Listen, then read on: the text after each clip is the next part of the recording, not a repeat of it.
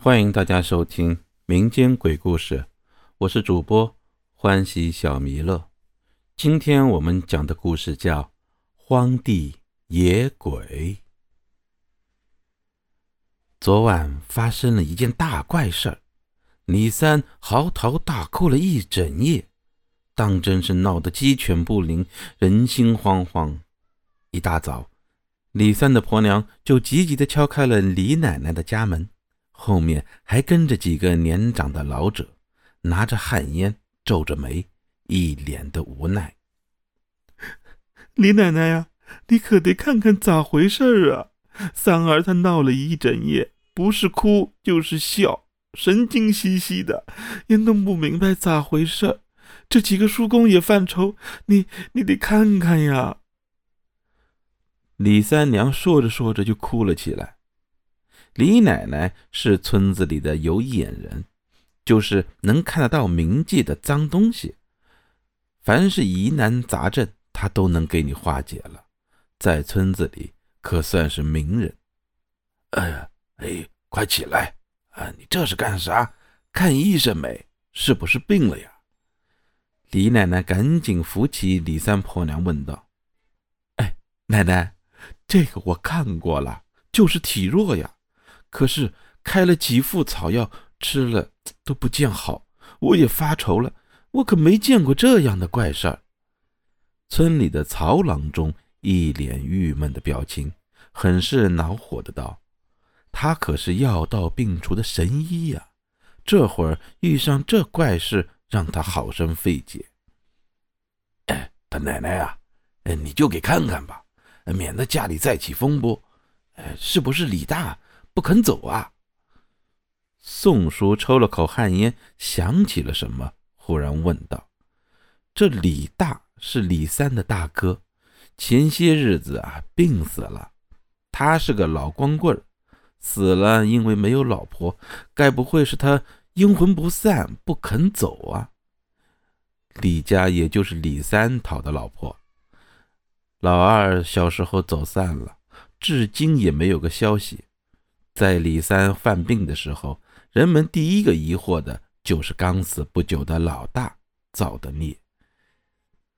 就 是就是，他都死了，怎么还缠着俺的汉子呀？李三婆娘顿时恍然大悟似的，一把鼻涕一把眼泪的哭道：“门口人群越来越多，李奶奶也算是李三的外亲。”他怎么可能会不管呢？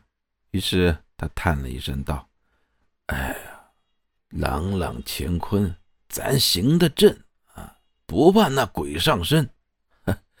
小三的事儿，咱慢慢看。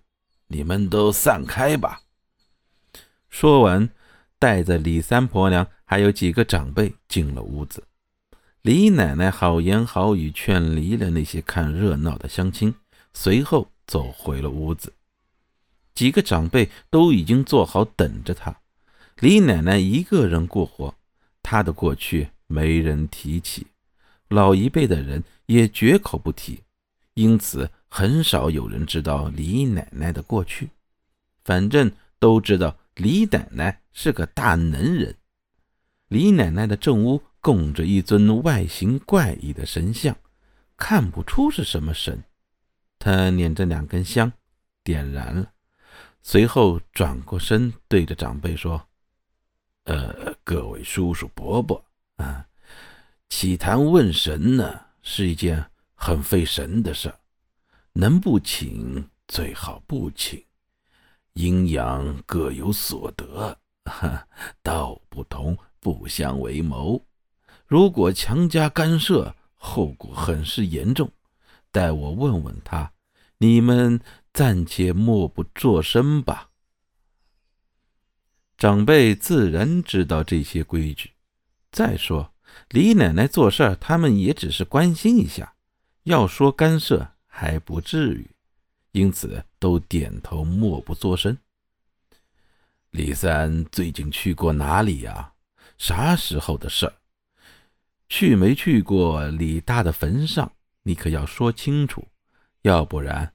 我也没有办法。”李奶奶正色道，看来这一点也不能够马虎啊。哼，没去过哪里呀？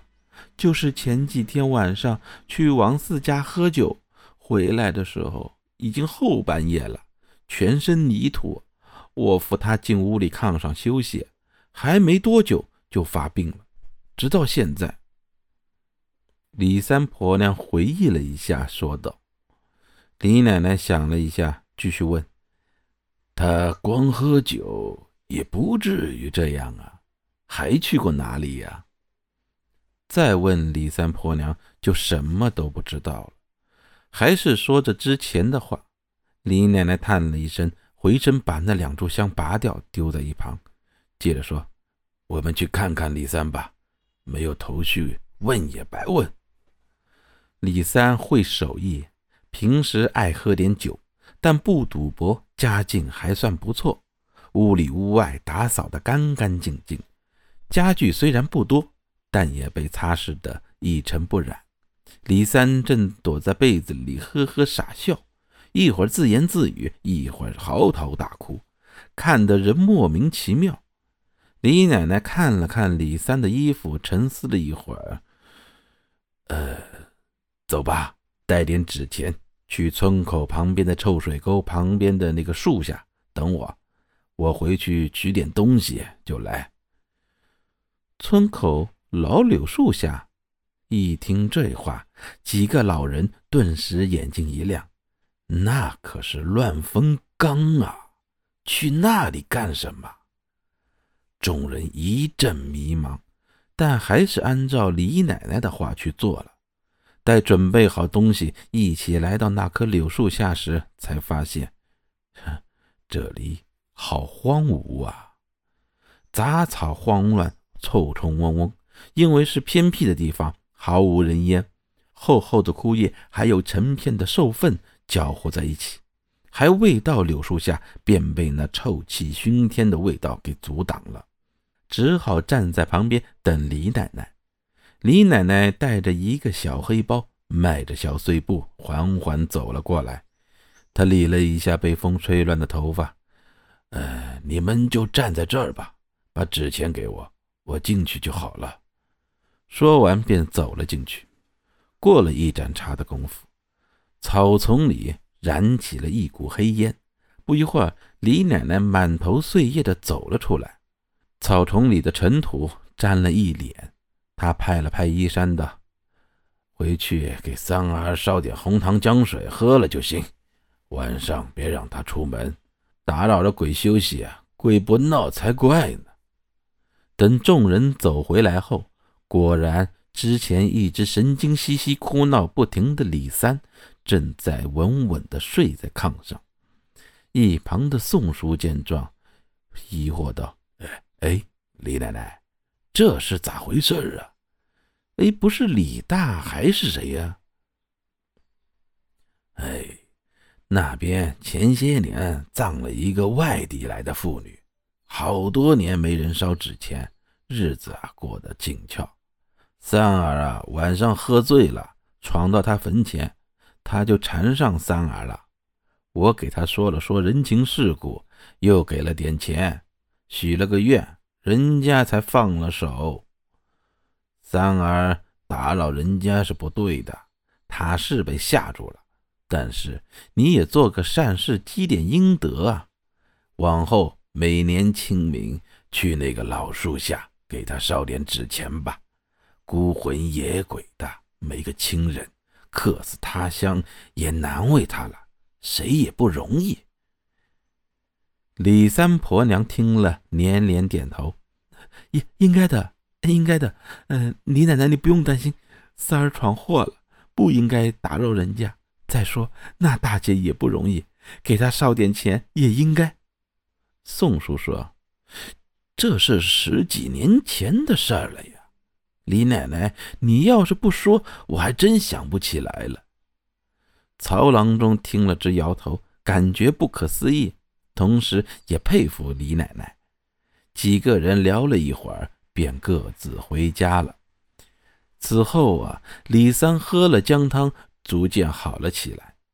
李家婆娘按照李奶奶的话，给那孤魂烧纸钱，村里就再也没有发生什么怪事儿。这事儿一提起来，村民就连连摇头。哎，这还不是那仨儿走夜路闯祸了呗？能怨谁呀？好了，今天的故事讲完了，谢谢大家的收听，我们下一集再见。